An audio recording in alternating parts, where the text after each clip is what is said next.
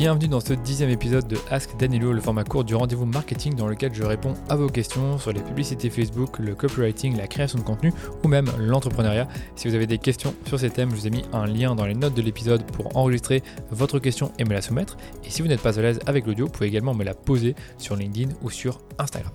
Aujourd'hui, je vais répondre à une question qu'on m'a posée plusieurs fois cette année depuis que j'ai lancé mon podcast. C'est est-ce que ça vaut le coup de lancer un podcast en 2021. Je vais vous donner dans cet épisode les avantages et désavantages de ce format. Bon, je vais pas vous faire la fond de vous définir ce qu'est un podcast étant donné que vous êtes en train d'écouter le mien.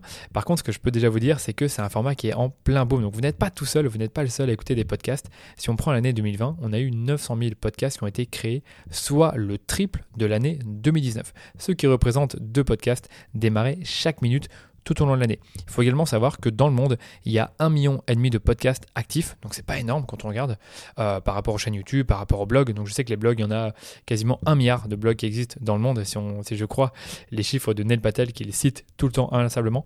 Euh, mais quand on regarde un million et demi de podcasts, c'est très peu, en sachant que ces podcasts actifs offrent plus de 34 millions d'épisodes chaque année. Les principaux consommateurs de podcasts sont en Corée du Sud, en Espagne et ensuite, et il faut savoir que les Français sont 7e ex aequo avec les Canadiens en termes de consommation de podcasts.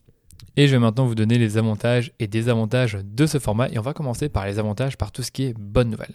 Donc le premier avantage du podcast, pour moi, c'est que c'est un contenu qui est assez simple à produire. Donc regardez, là je suis en train, pouvez pas regarder, mais je suis en train d'enregistrer ce podcast sur ma table dans mon appartement.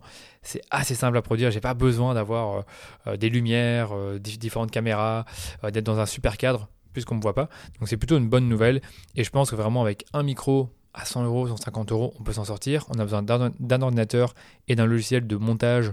Moi, je pense qu'on utilise pas, on n'utilise pas Audacity, on, on utilise un autre, mais qui coûte, je pense, 100 euros par année. Donc c'est pas très cher.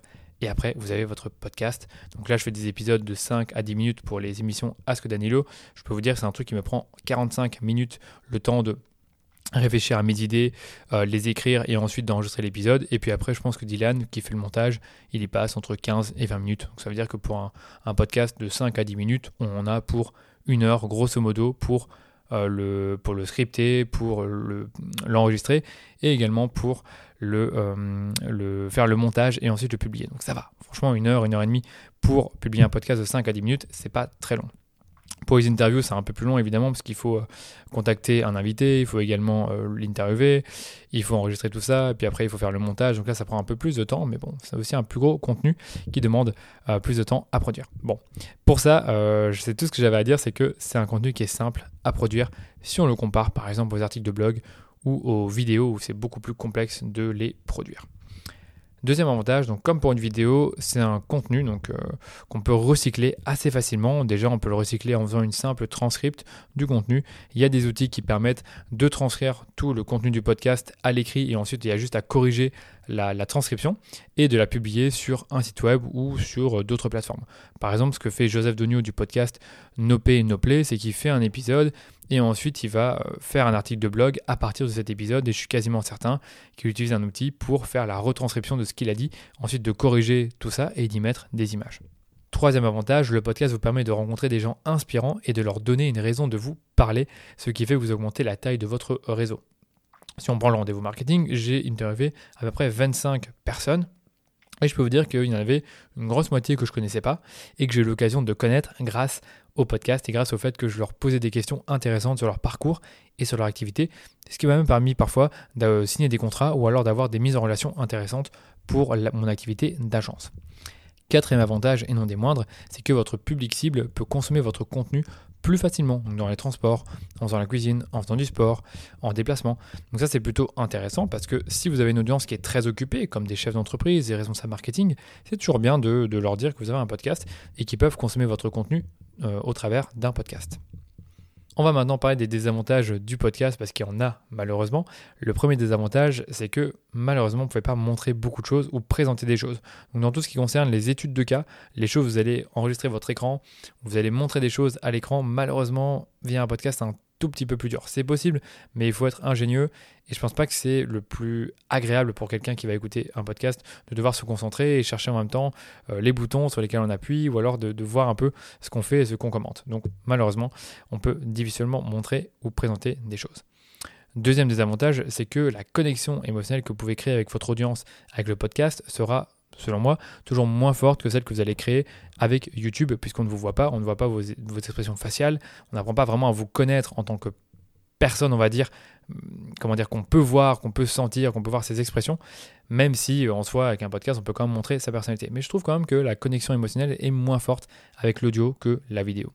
Troisième désavantage, c'est que recycler le contenu du podcast est plus difficile que quand vous faites des vidéos. Donc j'avais dit dans les avantages qu'on peut le recycler facilement, oui, mais le problème c'est que quand on recycle un podcast et qu'on a des, par exemple des, euh, des audiogrammes, les audiogrammes malheureusement n'ont pas trop de, visibilité sur LinkedIn, sur Instagram, je l'ai déjà testé. Euh, LinkedIn et Instagram, leurs algorithmes n'aiment pas trop les audiogrammes parce que c'est un peu des fausses vidéos et du coup ils les diffusent très peu. Alors que quand vous faites des, vidéos sur YouTube et que vous pouvez euh, créer des capsules de ces vidéos-là, vous avez logiquement plus de visibilité puisque ces plateformes-là aiment le contenu vidéo, notamment Instagram, un peu moins LinkedIn. Donc je trouve que comme la vidéo reste un format intéressant pour le recycler sur des plateformes comme Instagram. Et le dernier désavantage du podcast, c'est que ça c'est encore une fois une impression que j'ai, c'est plus un avis, c'est que je pense que c'est plus dur de faire des call to action, donc faire des appels à l'action pour rediriger votre audience vers votre site web, vers une page de vente, une landing page, un article de blog, que justement quand vous créez un contenu sur YouTube ou via un article de blog où il est beaucoup plus simple d'insérer des call to action puisque c'est plus visuel et que ben, comment dire, il est plus simple pour l'audience de cliquer sur les liens étant donné qu'elle est sur son ordinateur ou sur son téléphone. Alors que quand vous écoutez un podcast, généralement, vous êtes soit en train de vous déplacer, mais vous n'avez pas le téléphone dans votre main. Et voilà, je pense avoir répondu à la question euh, sur les avantages et désavantages de lancer un podcast. Donc, euh, on voit quand même que les avantages du podcast sont beaucoup plus importants que les désavantages. Donc je vous conseille bien évidemment de lancer un podcast au plus vite. Il n'y a pas beaucoup de concurrence, c'est un format qui est en plein boom et vous l'avez vu, les avantages sont nombreux. Et voilà pour ma réponse à la question est-ce que je conseille de lancer un podcast? Je pense que les avantages sont bien plus nombreux que les désavantages, donc évidemment ça vaut le coup de se lancer aujourd'hui en 2021. La concurrence n'est pas encore très forte, mais on voit que le format est en train de bien évoluer, de bien monter. Donc si vous voulez vous positionner et faire partie des podcasts références dans quelques années, lancez-vous maintenant. J'espère que vous avez aimé le format comme toujours et n'hésitez pas à partager votre écoute autour de vous ou de laisser une note 5 étoiles au podcast.